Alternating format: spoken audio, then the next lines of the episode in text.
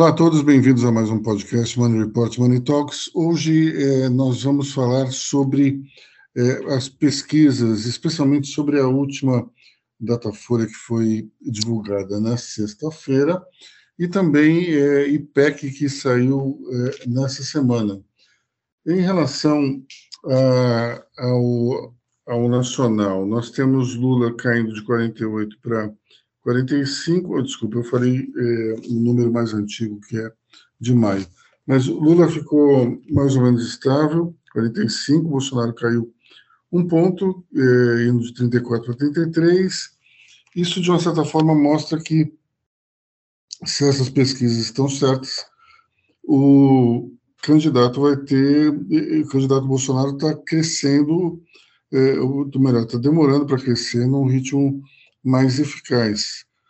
A coisa está ficando mais para Lula do que para Bolsonaro diante dessa pesquisa. Nós temos aqui também uma coisa interessante que é, é uma análise em relação aos, aos eleitores 49% dos evangélicos votando em Bolsonaro, 29% das mulheres também. No caso dos evangélicos, acaba sendo uma maioria, porque tem outros candidatos.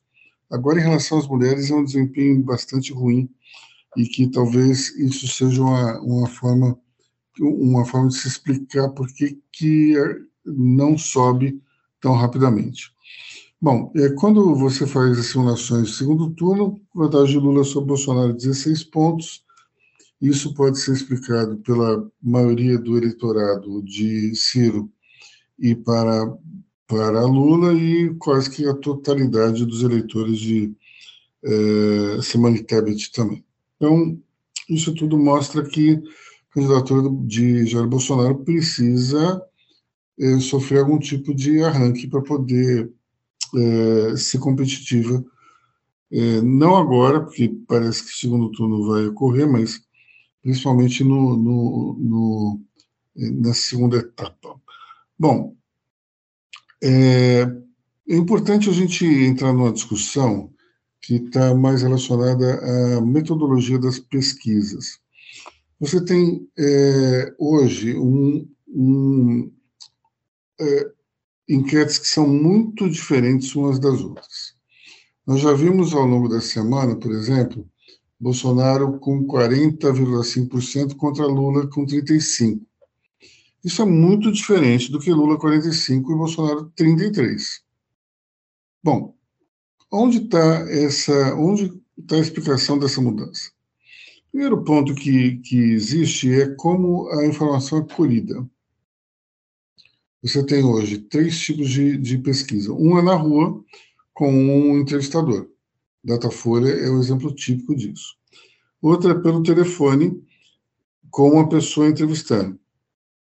E, por fim, nós temos um, uma pesquisa feita pelo telefone, na qual um computador assiste o eleitor. Então, essa que dá Bolsonaro na frente tem um computador fazendo a entrevista. Essa que dá Lula na frente tem as pessoas. Agora, onde está também o problema? O problema está na, em como você vai fazer o cômputo dos dados.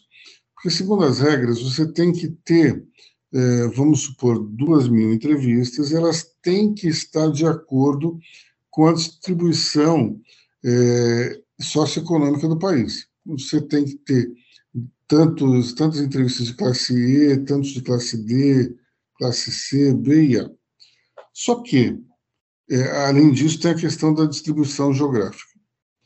Só que nós temos hoje por conta do atraso do censo, algumas formas de fazer essa distribuição. E é aí que mora o perigo, porque você percebe que alguns institutos usam critérios diferentes dos outros.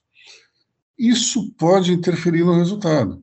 Então, vamos supor que uma, um instituto utilize o critério A de, de renda, eh, de distribuição de renda social no Brasil você vai ter um resultado. Vamos supor que se utilize o mesmo tipo, as mesmas respostas com uma distribuição diferente. Isso pode interferir no resultado. Vamos supor que, é, de acordo com um tipo de, de metodologia, você tenha mais classe CDE do que o de outra. Isso pode mudar o resultado final. Então, acredito que nós estamos num momento muito interessante em relação às pesquisas, porque claramente existe uma transição. Nós estamos indo para um modelo que ele precisa ser melhor, melhorado. É, talvez, por exemplo, é, quando você vá para a rua, você tem uma dificuldade maior de abordar pessoas da classe A e B, porque normalmente as pessoas se locomovem de carro, não se locomovem a pé. Ou então, é, quem garante, por exemplo, que essas pesquisas é, por telefone elas têm uma capacidade boa de fazer essa classificação socioeconômica?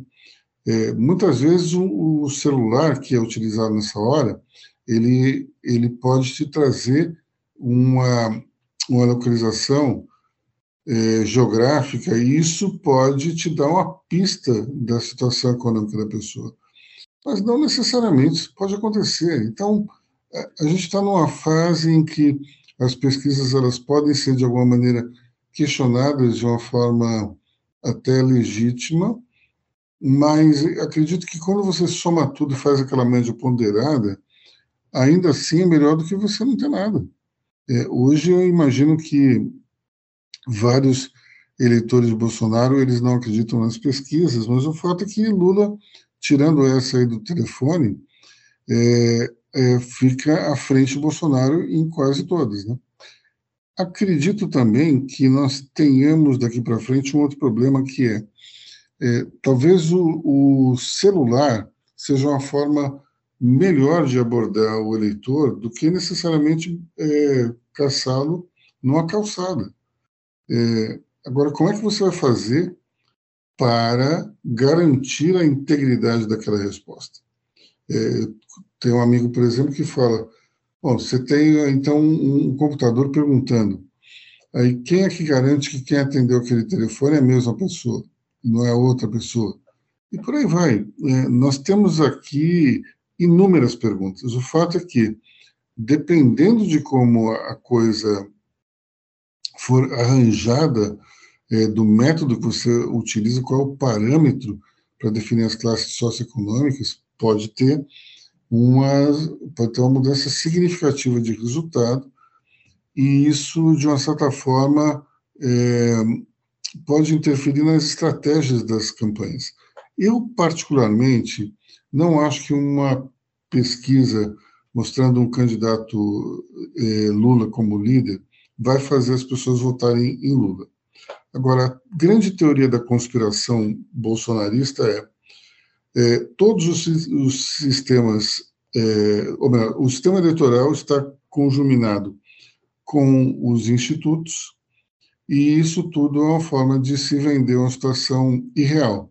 Lula aparece como líder, então, se como se rouba na votação a favor de Lula, portanto, se Lula ganhar, é, ninguém vai estranhar, porque as pesquisas estão dando o candidato do PT na liderança. Ora, acho um tanto quanto fantasioso, porque, vamos lá, quantos, é, quantos institutos de pesquisa existem hoje no país?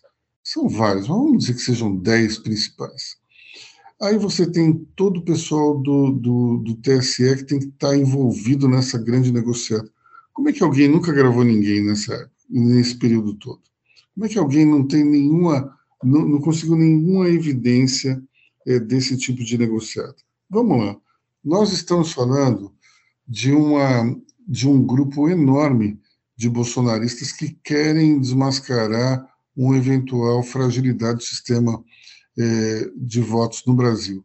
Até agora não se, não se conseguiu nada.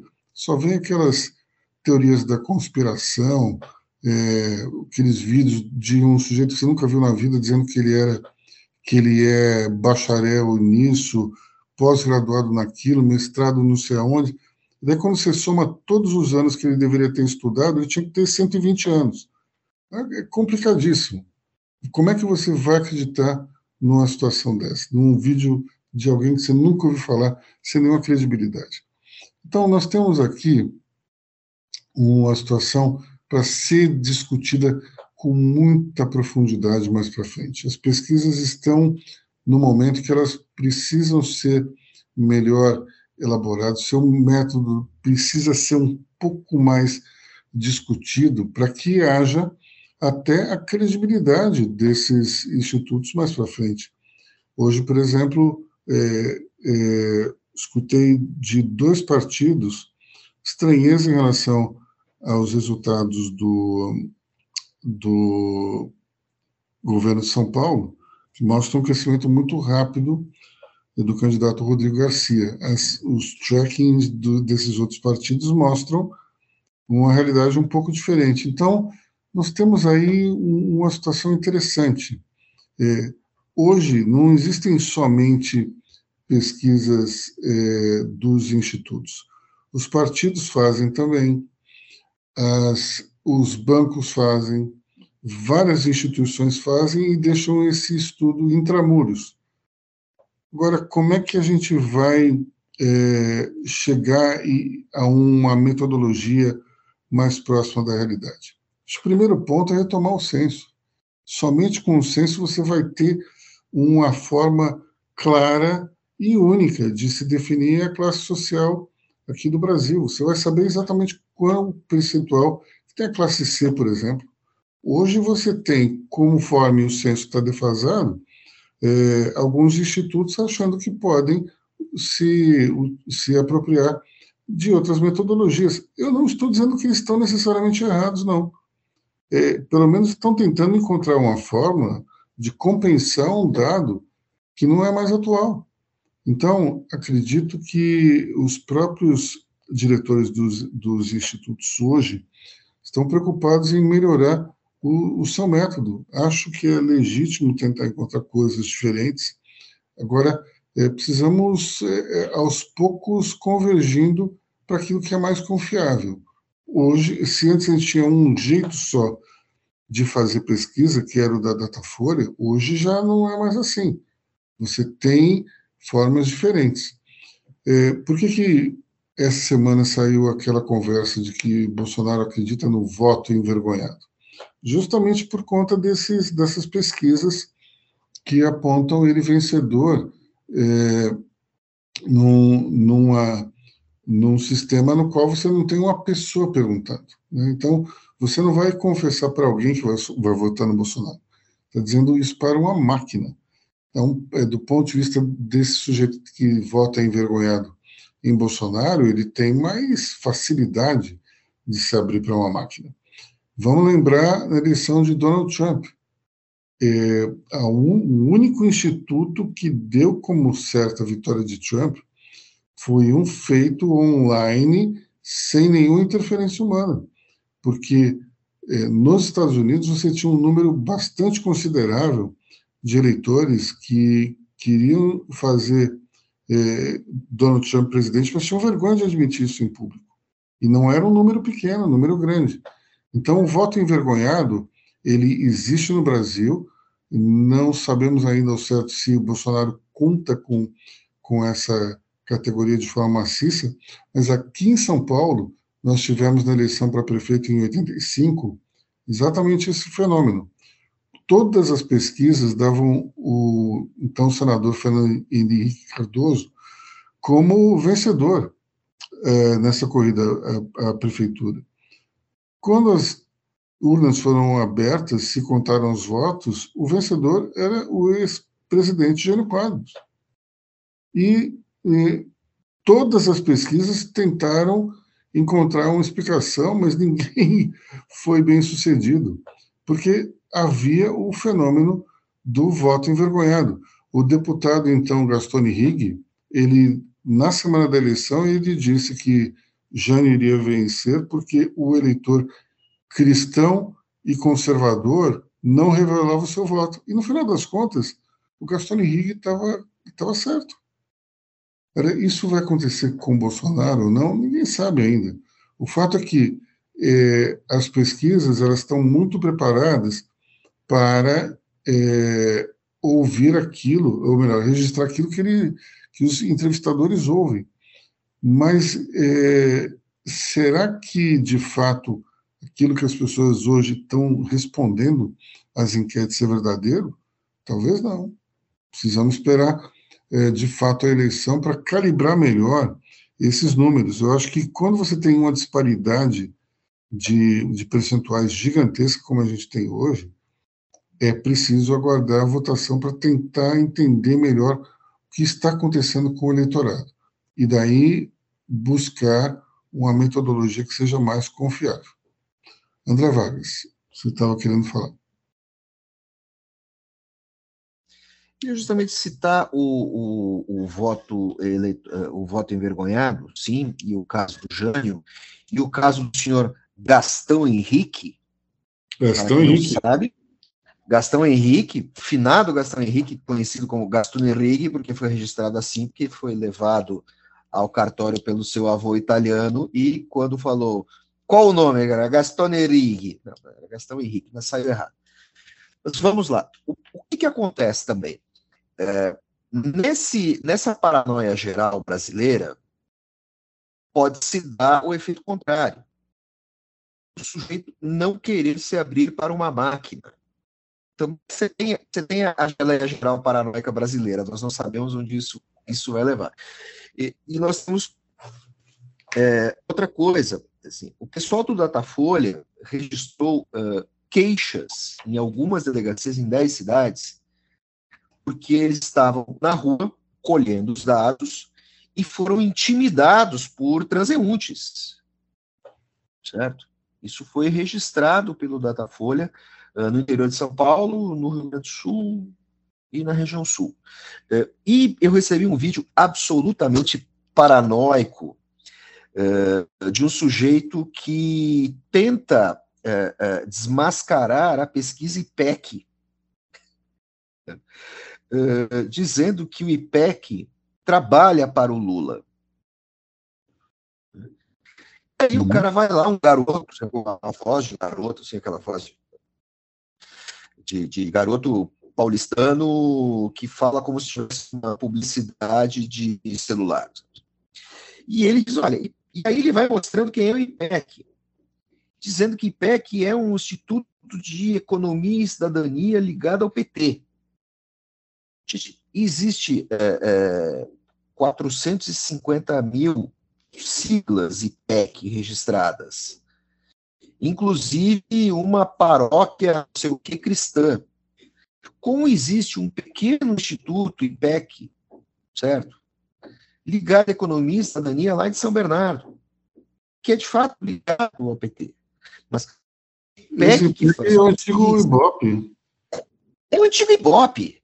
Agora, o sujeito vai lá, na sua paranoia e na sua fake news uh, uh, uh, bolsonarista, ele acha que se ligar o Google, ele vai desmascarar quem é o IPEC. Peraí, assim, você tem que ser muito primário para acreditar nisso. Assim, cara, só que isso cola para essa claque. Isso cola para essa pra, claro, sempre vai colar para alguém. Né? É, então você vê, é, é, é, de novo, você volta para aquela tecla da toxicidade, não sei o quê. Gente, vai para a rua fazer campanha. Sabe? Quem quer ganhar a eleição tem que fazer campanha. Sabe assim? Vá fazer campanha para o seu candidato. Por favor, não atrapalhe quem está trabalhando. E assim, e, e porque, até porque, como você explanou o tempo todo, quem está trabalhando também está preocupado com as suas metodologias, suas metodologias, porque se um instituto desses errar muito, ele não vai ser contratado para fazer pesquisa de mercado. Ele não vai ser contratado para aquilo que o mantém enquanto negócio no período entre eleições. A, a pesquisa eleitoral é importante para os institutos de pesquisa porque eles não vivem só de eleição. Tem que dar lucro e pagar funcionário o ano todo. Então você faz pesquisa de mercado, faz um monte de coisa. Então, assim, então é muita é, é, é, é maionese com alucinógeno que esse pessoal tenta vender. E infelizmente tem gente que cai. Eu só defendo uma coisa: eleger um candidato, fazer campanha não enche o saco. É isso. Bom, a gente tem então que, que esperar um pouco, acho que essas, esse primeiro e segundo turno, e tentar entender melhor quais são aquelas metodologias que chegaram mais perto e tentar ver se, de fato, esse, essa é uma questão circunstancial ou se é algo que é, existe ali, alguma característica precisa ser aprimorada pelos demais. Para as próximas né? eleições, né? As próximas eleições. Então, nós estamos aqui num, num momento de transição, claramente, e, mas não podemos deixar de lado é, é, essa capacidade de entender o que aconteceu durante essas eleições e tentar evoluir em direção de um modelo melhor e mais confiável. É, acredito que hoje, quando você faz um aquele quando você faz uma consolidação de todas as pesquisas, chega-se a, um, a um critério um tanto quanto é, mais próximo da realidade. Mas mesmo assim, eu acho que é importante é, depois da eleição, isolar aquelas pesquisas que estavam mais, estavam mais longínquas da realidade, tentar entender o que aconteceu. E a partir daí, então, tentar melhorar a metodologia. Acho que é algo importantíssimo a gente tem que fazer, é, mas não pode ser de uma forma leviana, nem de uma forma rápida demais. Tem que ser com consistência, com cuidado e também com bastante tempo. É isso aí, pessoal. Mais, mais alguma informação, algum comentário? Eu queria só fazer um adendo, Luiz. É, dia 2 de outubro, é, resultado das eleições, lá para umas 18, 19 horas da noite, ou até 20.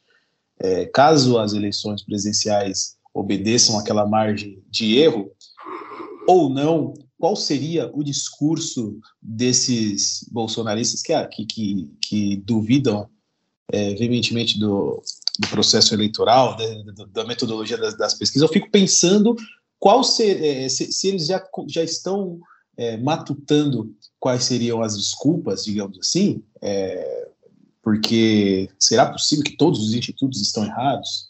Será possível que todas as metodologias, é, enfim, é, é de se pensar essa nova narrativa aí que virá no dia 2 de outubro. Se fazer de morto.